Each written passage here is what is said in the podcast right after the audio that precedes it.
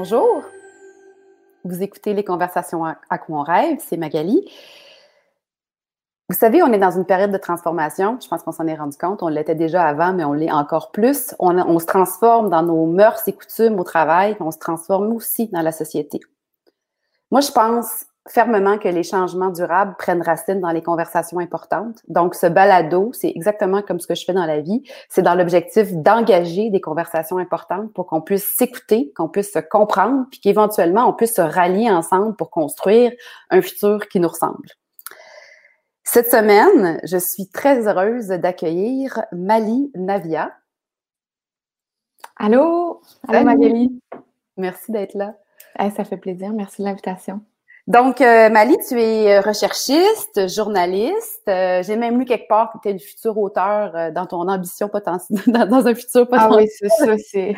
Ça, c'est un rêve. Oui, mais on peut dire ça comme ça. C'est un rêve. euh, tu te passionnes des sujets qui tournent autour des humains, de l'actualité, la culture. tu collabores à la, au contenu de différentes émissions de télé-radio. Et tu écris sporadiquement dans Urbania et Elle Québec. D'ailleurs, c'est moi, à travers un article d'Urbania que je t'ai euh, découverte, si je peux dire. Euh, avant qu'on commence à parler de ton rêve, on va faire le petit brise-glace traditionnel. Euh, toi, Mali, quel est l'objet dont tu as choisi de nous parler qui a une valeur sentimentale ou symbolique pour toi? Euh, c'est une petite peinture. Euh, je la regarde là parce qu'elle est accrochée sur le mur. Je ne peux pas vous la montrer parce que je ne veux pas la décrocher. Euh, mais c'est une petite peinture que mon père a fait un mois après ma naissance parce qu'il a rêvé que je cherchais un chat. On ne sait pas, c'est aussi, aussi banal que ça. c'est une peinture très, je dirais, le, le, mot m'échappe, abstraite, c'est ça. Euh, une peinture très abstraite, mais on peut reconnaître une petite fille qui cherche un chat dedans. Puis il y a un petit mot à l'arrière qui date de un mois après ma naissance. Fait que c'est le c'est un c'est un bien que, que je qui est très cher à mon cœur. C'est comme la, la, chose que je traîne partout avec moi, dans tous mes appartements, toujours placé à la même place et tout. Cute, c'est vraiment mignon. Ce serait intéressant de se demander ceux qui font des symboliques de rêve, s'il y a une symbolique reliée avec la notion de chercher son chat. Peut-être, peut-être. OK, donc écoute, ma chère, euh, on va aller direct dans le rêve. Euh, ouais. Puis euh, j'en profite pour mentionner que, ben, comme d'habitude, mais encore plus aujourd'hui, je vous invite, ceux qui nous écoutent, à commenter, participer, donner votre avis. ça nous fait plaisir de savoir que vous êtes là. Donc, toi, Mali, ton rêve, c'est qu'on s'enlève de la pression de perfection dans nos relations intimes et dans l'image qu'on se fait de nous-mêmes. Ouais. En fait, si, si je, je peux me permettre de, de builder un peu là-dessus, c'est que je rêve qu'on se donne un peu le droit de déplaire. Puis quand je dis déplaire, c'est pas de provoquer, euh, c'est simplement d'être nous-mêmes, même si qui on est ne fit pas avec les standards de beauté ou de personnalité euh, de la, que la société véhicule en ce moment. Euh, puis je l'écrivais justement dans le texte qui nous a permis de nous rencontrer. Euh, je, je, vais, je vais m'auto-citer. Mon Dieu, j'aime pas ça faire ça, mais c'est un peu ça que je pense. C'est pas trop humble, vas-y. ben, c'est que je pense encore exactement ce que j'ai écrit, puis euh, on dirait que je l'écris mieux que je le dis. D'accord. Euh, je vais me fier à ce que j'ai écrit. Je souhaite que, tout, que les femmes de demain puissent se construire d'un coup, qu'elles puissent faire leurs propres erreurs, pas celles qu'on les force à faire. Je souhaite qu'il leur soit plus facile d'aimer et de s'aimer comme il faut, qu'elles sachent reconnaître quand c'est un oui quand c'est plutôt un non. Qu'elle cesse de croire qu'elle n'existe qu'à travers le désir de l'autre et qu'elle se libère une fois pour toutes de son emprise. Ça, c'est un, Moi, ce qui m'avait marqué là, vraiment dans cet article-là, c'est la notion quand tu disais qu'on avait, on avait appris le désir à l'envers. C'est un peu ça que tu, Ça fait lien avec ce que tu viens de dire. Euh, veux-tu. Euh, Veux-tu, ben, premièrement, on, on s'entend que ni euh, Mali ni moi, on est des sexologues ou on est des spécialistes du sujet. On est deux femmes de deux générations différentes qui se penchent sur la question. Alors déjà, ça c'est réglé. Si vous n'êtes pas d'accord avec nous, ben, je, on vous invite à, à, commenter puis à nous donner votre point de vue. Euh, Est-ce que tu voudrais me, me, me, me donner plus de, de, jus en arrière de cette idée-là qu'on a appris le désir à l'envers? Oui. Qu'est-ce que tu voulais dire par là? Aussi, je vais dire aussi que mes, mes idées n'impliquent que moi, si on veut euh, le ah. dire euh, ainsi. Puis je parle pour, euh, pour les femmes parce que je suis pas un homme. C'est pas pour, dans le but d'exclure un genre. je pense qu'on a appris le désir à l'envers dans le sens où moi, personnellement, dans ma vie, puis je pense que c'est dans la vie de plusieurs femmes autour de moi, ça a été tout le, dating life ou le, le, bon l'adolescence, le début de la vingtaine, etc. C'est quand tu, trouves ta personnalité de, de, de, dating ou peu importe comment on peut appeler ça. Euh, ça dépend beaucoup de est-ce que l'autre veut, est-ce que l'autre me désire, est-ce que je, je plais à l'autre. Et souvent, je pense qu'on on n'a même pas pris la peine de, se, de se demander est-ce que l'autre me plaît? Mm-hmm. Qui devrait être la première question, évidemment. Qui devrait être la première question, mais aussi, je, suis très consciente que pour apprendre ce qui nous plaît, on doit passer à travers un certain processus. On ne peut pas tout de suite enrayer. Euh, je pense qu'en fait, le raccourci qu'on risque de faire dans ces cas-là, c'est d'y aller directement vers qu'est-ce que la société nous dit qui est euh, attirant. Donc, euh, je vais être attirée par un homme d'une certaine grandeur ou, euh, euh, puis là, je parle, excusez les termes hétéronormatifs, mais je suis hétérosexuelle, donc je, parle de cette expérience-là. donc, je vais aller vers un homme qui est d'une certaine stature, qui a, bon, ben, c'est tout dépendant de ce qui est important pour moi ou ce que je crois qui est important pour moi à, cette époque-là de ma vie. Puis, je crois que c'est ça, peut être long avant de déconstruire ça. Déconstruire le droit de se poser la question puis d'aller vers quelque chose qui est soit différent ou euh, ouais, je, vais commencer comme ça puis je vais construire ma pensée au, fil de la discussion. Donc, euh, se donner. Alors, il y a la notion du droit de déplaire, qui est un phénomène, qui est un élément fondamental dans ce qu'il vient de dire. Puis là, la, la, la possibilité d'avoir le droit d'aimer, de désirer quelque chose, ou ben, en fait quelqu'un, hein, qui, qui ne correspond pas à ce qu'on s'est fait apprendre de ce que c'était une personne à désirer, en fait. Parce qu'on on a, on a une forme de, de, de, de conditionnement autour des, euh, de ces ce qui est un en fait, c'est, ça que je veux dire, c'est qu'on est, on, a intégré certains euh, standards de beauté qui, euh, qui font en sorte qu'on a comme le, le, désir déjà aligné vers euh, quelque chose de comme construit dans nos imaginaires. je veux pas dire que c'est je, je, veux vraiment pas aller dans le se donner le droit de, de désirer quelque chose qui n'est pas dans ces standards-là parce que je veux pas les mettre en opposition. Mm-hmm. Dans ma tête, les standards ne devraient juste pas exister dans le sens où ça devrait juste être déconstruit au point où euh, il n'y a pas de on dévie de la norme parce que la norme, elle n'existe pas. C'est une euh, norme inventée en quelque part. C'est une norme inventée. Fait que je veux pas les. c'est important pour moi de ne pas les mettre en opposition.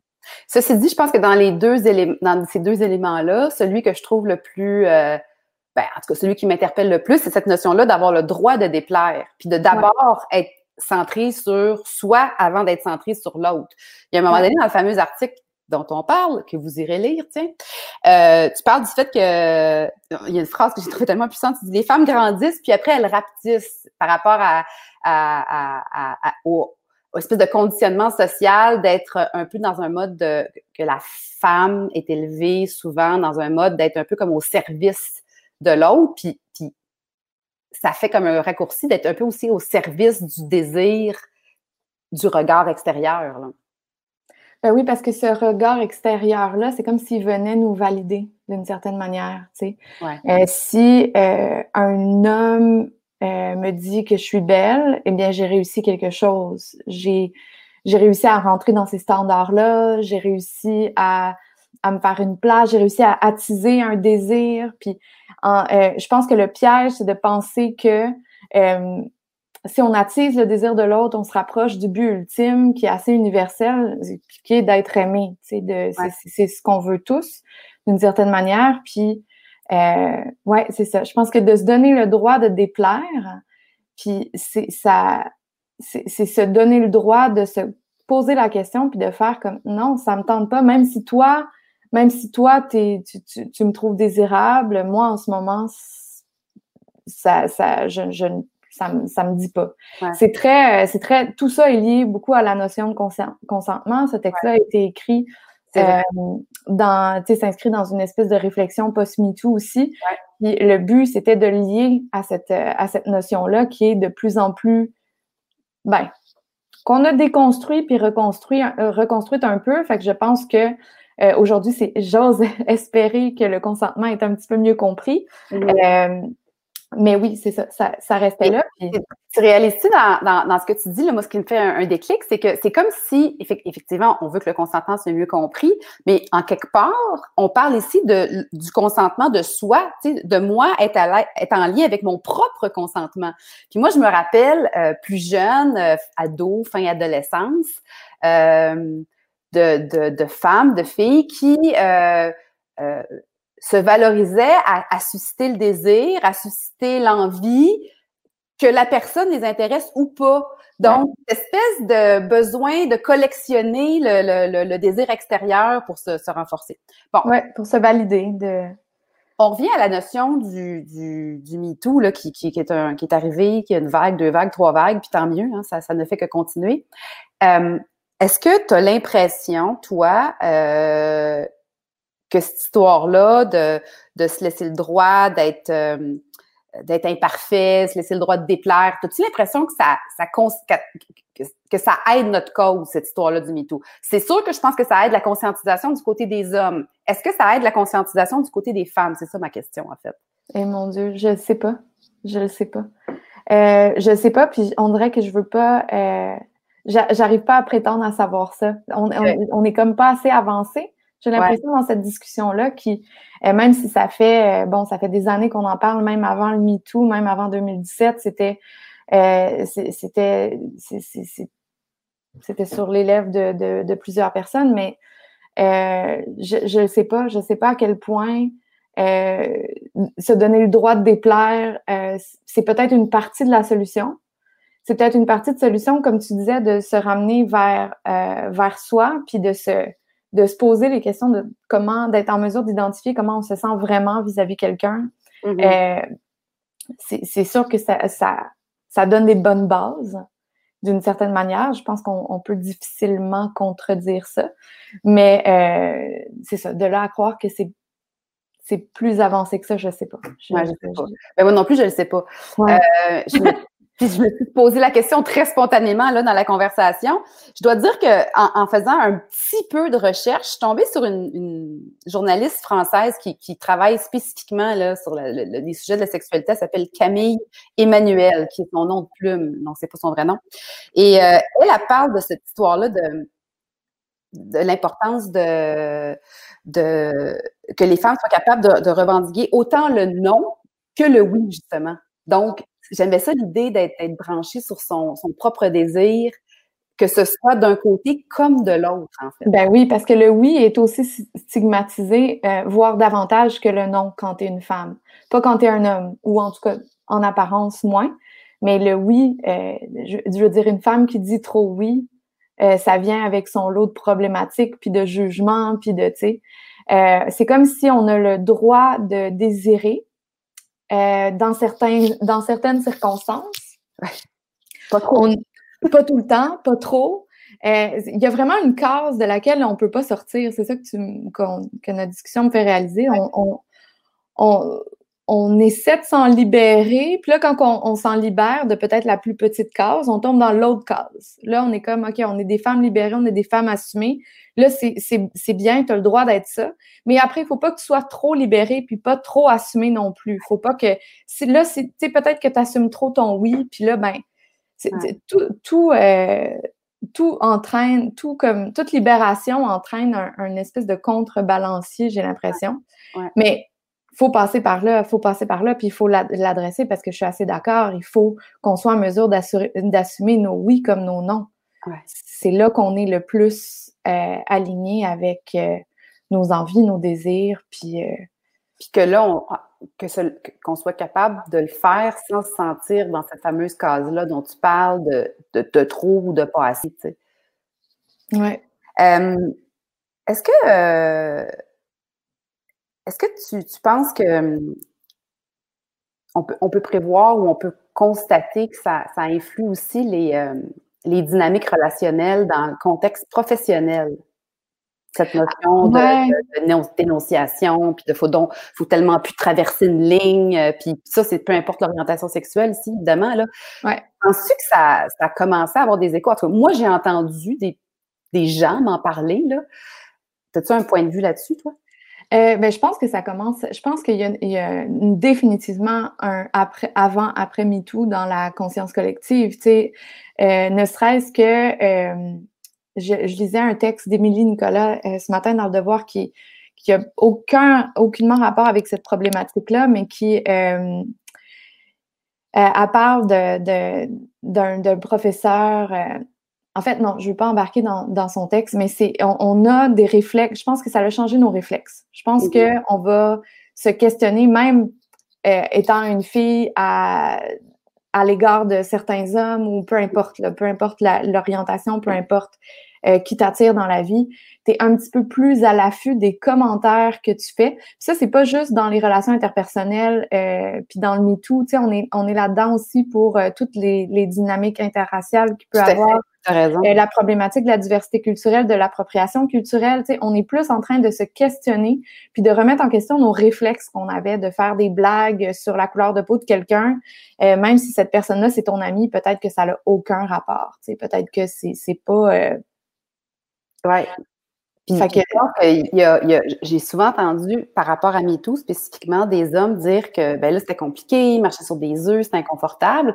Puis là, quand on, ouvre ça, puis qu'on se dit, ouais, mais on, a cette, espèce d'inconfort ou de conscience de soi plus développée par rapport à, effectivement, comme tu l'as dit, toutes sortes de, d'exclusion du passé, là, euh, racial, culturel et compagnie, ben c'est sain qu'on marche sur des œufs, là. Ça veut dire qu'on est à l'étape de la conscientisation. Puis tellement. C'est sain aussi parce que il n'y a jamais de changement sans une période d'inconfort. Je veux dire, on changera. Si on restait super confortable, ça voudrait dire qu'on remet rien en question puis qu'on change pas.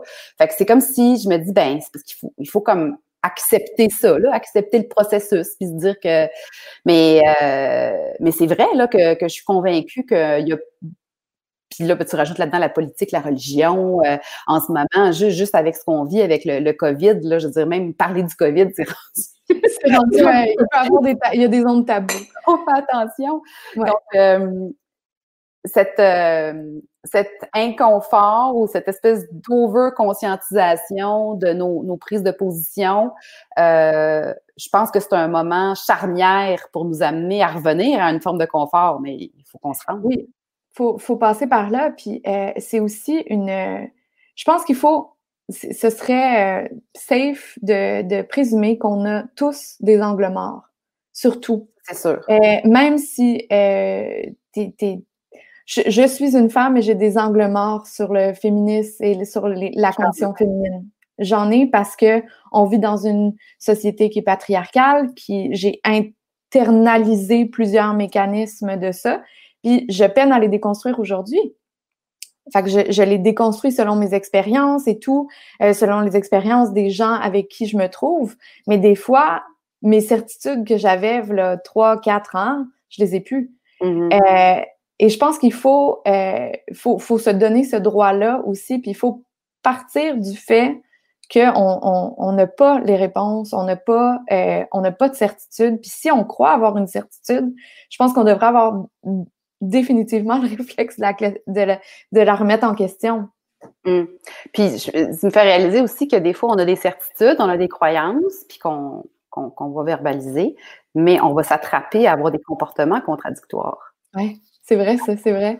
Ça, c'est là où, là, ça vient nous, nous, Moi, en tout cas, moi, quand ça m'arrive, ça vient me chercher, puis là, c'est comme, OK, mais là, euh, t'arrêtes-tu de dire ça ou tu changes ce comportement-là?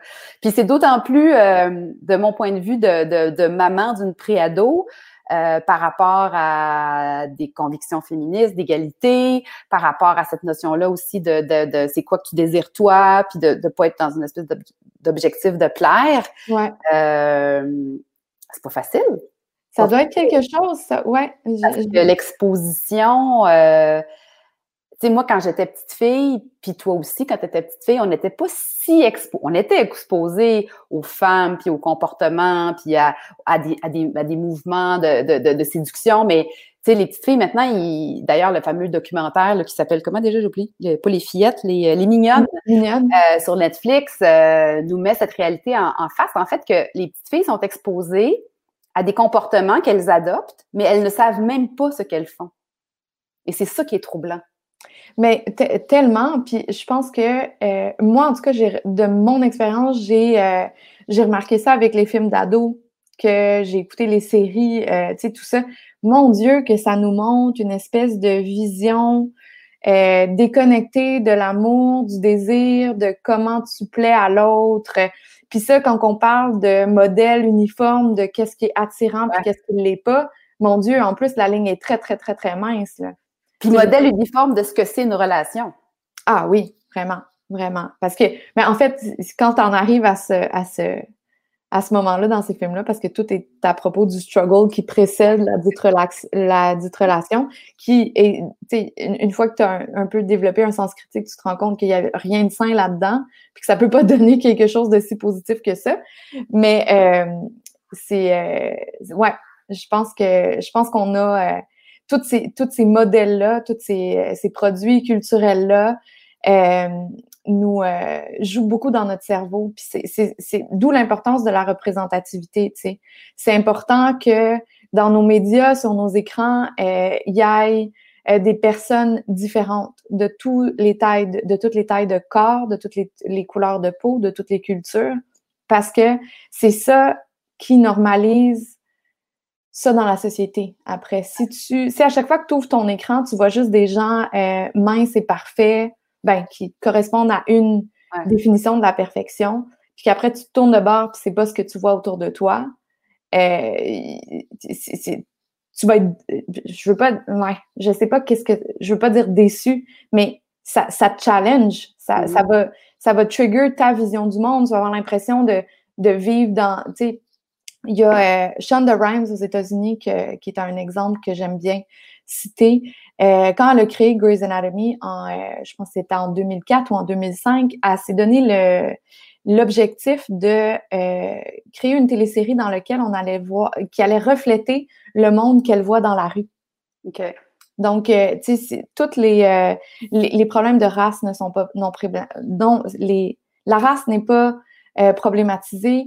Euh, la diversité corporelle non plus. Il y a, plein, c'est très sain comme message parce que ça normalise une diversité complète. Il y a aussi une autre affaire, euh, quand on, a énoncé de rêve, de se laisser le droit d'être imparfait, euh, je pense qu'il y a un gros, gros mythe dans les relations amoureuses euh, de la facilité. Hein? La notion que être en relation, être en couple, si tu es avec la bonne personne, c'est facile. Et euh, je pense que c'est un des plus gros mythes qu'il y a autour des, des, relations interpersonnelles parce que, ben, à moins par rapport à, dans une optique de durée, on s'entend, hein? si, si, si, si, si on, on, est dans le consommation et jeté après usage rapide, ben là, effectivement, ça peut être facile, il y a des cycles, mais euh, Qu'est-ce que tu penses de cette idée-là d'accepter l'imperfection des relations? Ben, je pense que si on tombe dans le piège de la perfection en général, euh, ça, va, ça va au contraire, ça va être très, très, très difficile. Hmm. Je ne peux pas vraiment me, me prononcer plus que ça parce que j'ai juste 32 ans. Fait que, j'ai jamais été 20 ans avec la même personne. C'est, moi, ça fait euh, presque trois ans que je suis avec mon amoureux, puis c'est encore très facile. Fait que je suis, euh, je, je, peux pas. Euh, sauf que j'anticipe, j'anticipe des difficultés puis des challenges, puis de pas. En fait, il faudrait inclure peut-être dans nos visions de la perfection de l'imperfection, si, mm-hmm. si on, on peut le dire ainsi. Ben, puis, tu sais, on pourrait extrapoler ça à, à, la vie en général. Tu sais, dans la vie en général, même la personne euh, qui est la plus euh, compétente professionnellement, avec plein de diplômes, euh, tu sais, qui, qui, a plein de possibilités, a des matins où elle se réveille et ça va pas bien, tu sais. Ben non, c'est ça. On, on, cette imperfection-là, euh, elle, elle, existe partout, tu sais. Puis, euh, moi, je pense, là, c'est un raccourci ou c'est un cliché, je sais pas comment l'exprimer, mais tu sais, cette idée-là que les médias sociaux nous renvoient toujours des images d'être à son meilleur, dans sa meilleure vie, ou tu sais. Performance de nos propres vies, ouais, une mise en scène. C'est vrai que la réalité, c'est pas ça. Ben c'est vrai que plus tu es jeune, plus tu, tu peux tomber dans le piège de penser que tu es la seule personne qui vit pas ce que tu vois à l'autre bord de l'écran, tu sais. Ben oui, puis quand, on, euh, quand on, grandissait, euh, c'était pas les médias sociaux, c'était la publicité. C'était les filles dans les magazines, les filles sur les billboards, les gars dans les annonces de Buffalo. Euh, euh, on a toujours eu une espèce de... On a toujours fait face, on dirait, à une espèce de représentation, une mise en scène de la vie qui n'est pas la vie. Ça fait. Puis même si on le sait pertinemment que ce n'est pas la vie, on dirait qu'on est aussi programmé pour croire que ça peut l'être. Ça peut l'être si tu travailles assez fort pour que ça le devienne. Ouais. Euh, c'est ça. Puis moi, ce que je trouve troublant, Mali, c'est que euh, quand c'était dans les dans la représentation dans les émissions de télé, quand c'était dans la publicité, c'était plus facile de faire la distinction avec la vraie vie. Parce que là, c'est de la mise en scène de monsieur, madame, tout le monde dans, à travers Instagram, TikTok et compagnie. Fait que là, on peut encore plus avoir l'impression que c'est la vraie vie parce que c'est du monde normaux qui sont dans cette espèce de vitrine de représentation. Ben oui, c'est un gros piège, tout ça. C'est vraiment... Euh... Ben, tu sais, puis on l'a vu euh, en confinement, là. Il y avait... Euh, il y avait la, toute la notion de performance, de performer son confinement, tu sais. On est tellement habitué à, à, pain, puis faire quoi d'autre, tu sais. Super, euh, on est, on est tellement... Oui, c'est ça, être productif en tout temps. Tu sais, je veux dire, OK, là, tu travailles plus parce que tout est fermé, ben, euh, entraîne-toi, fais ton pain, euh, tu sais, embarque dans l'autosuffisance, tu sais, trouve-toi des projets, tu sais. On n'est pas capable de juste faire, OK, ça va pas, là. Mm. Collectivement, ça va pas donc, on peut prendre une journée pour ne pas, pour ne pas bien aller, en fait. Tout à fait. Puis, euh, imaginons qu'on recule puis on revient à notre, euh, à notre prémisse de départ, tu sais, accepter euh, d'être imparfait face à soi-même puis dans nos relations, qu'on s'enlève la pression de perfection. Ça commence par quoi? C'est quoi des, des, des, qu'est-ce qu'on peut donner comme exemple de, de pas ou d'action concrète, parce que je pense que personne n'est contre l'idée. Hein? Tout le monde est probablement d'accord avec ça, que c'est une maudite bonne idée qu'on fasse ça, mais euh, on, on, prend ça par où, tu sais? Ben, c'est une question que, qui, qui, je pense que ça va dépendre de chaque personne, d'une certaine manière. C'est sûr, mais mais ça part par bien se connaître, c'est ça, c'est sûr. Je pense que c'est un. Euh, je pense que je suis d'accord avec toi. C'est d'abord avant tout d'être très alerte et connecté sur je suis qui, j'aime quoi, euh, mes forces, mes faiblesses. Une espèce de conscience de soi plus étendue, effectivement. Conscience de soi, puis aussi euh, il y a une dose d'humilité aussi là-dedans. Tu sais, quand on parlait d'angle mort tantôt, là, ben, sais, c'est de se rendre compte qu'on en a probablement par rapport à nous-mêmes. Des oui, oui. Se donner le droit de se tromper. se donner le droit de croire qu'on veut quelque chose, puis finalement, peut-être qu'on le veut pas. Et puis là, je parle pas de nécessairement des, relations euh, personnelles ou amoureuses. Tu sais, On a le droit de pas vouloir la même chose que tout le monde. On a le droit de vouloir la même chose que tout le monde aussi. aussi. Ça peut être euh, ça peut être ça qui est l'apprentissage aussi de, de, de, ben de tout ça. Il faut juste vouloir ce qu'on veut vraiment vouloir se c'est un peu se donner la permission en quelque part là-dedans, tu sais. Il y, a la, question de se, donner, la permission de que ce soit d'être exactement parce que c'est ça notre trip d'aller dans ces standards, dans ce que tout le monde, tu sais, ok, ben c'est ça, c'est ça, mais je pense que ça passe probablement aussi avec il y a, la notion de se connaître, puis mettons que tu fais une, espèce d'introspection, puis là tu, tu, te définis, mais je pense qu'il faut faire des points de contact, puis aller vérifier de temps en temps aussi, parce que je crois que en tout cas, moi, ça m'est arrivé souvent de rencontrer des gens qui, on aurait dit, étaient partis sur un, sur un projet de vie, un rêve, ou en tout cas une façon de vouloir. Puis là, c'est comme s'ils continuent, continuent, continuent, puis là, ils se rendent pas compte que finalement, ils, transportent un projet qui n'a plus son sens ou qui ne correspond plus à ce qu'ils sont devenus avec le temps. Tu Ouais. Ben oui, puis je pense que ça, ben, c'est impossible de le savoir d'avance. Tu vas savoir si tu embarques dans le projet puis si au fur et à mesure, ben, ce projet-là te convient plus, tu sais, c'est, fait que c'est comme un peu, euh, je sais pas, c'est se donner le droit d'expérimenter, le donner, se donner le droit de, de, de faire fausse route, euh, de, se donner le droit ou se donner la permission. Je pense que ça, c'est assez similaire euh, comme concept. Euh, ouais, je pense que, je pense que ça passe par ça. Alors, ben écoute, ma chère, on va, euh, on va garder ça en tête, cette notion-là. Euh, je ramène sur le point initial, moi, de d'avoir le droit de déplaire, parce que d'avoir le droit de déplaire, c'est aussi de faire des choses qui vont à l'encontre de ce que notre cercle, notre famille pense que c'est la bonne affaire pour nous. C'est plus que l'aspect de la séduction. Donc, se donner le droit de déplaire, je pense que c'est une bonne... Euh, euh, on pourrait tous se demander, je pense, qu'est-ce ça voudrait dire quoi pour moi, puis ça, ça prendrait quoi comme forme? Puis déjà, je pense qu'on va tout avoir fait un petit bout de chemin par rapport à ça. De toute façon, moi, j'ai la ferme conviction que euh, on n'arrive pas à un moment donné où c'est réglé. Tu sais, je pense que c'est un processus, puis on, on, on, on, évolue comme, comme humain, puis on, on se rapproche de, de cet idéal-là avec le temps. Ouais. Euh, toi, Mali, si tu avais euh, un message ou un conseil sur lequel, si je te donnais le mot de la fin, ah, qu'est-ce que tu aurais envie de me dire? ah mon Dieu, je ne sais pas, j'ai beaucoup de misère à donner comme un, gros conseil comme ça parce que je, je trouve que ça ne m'appartient pas. Ou une question, en fait, ça peut être une question de réflexion. Ouais.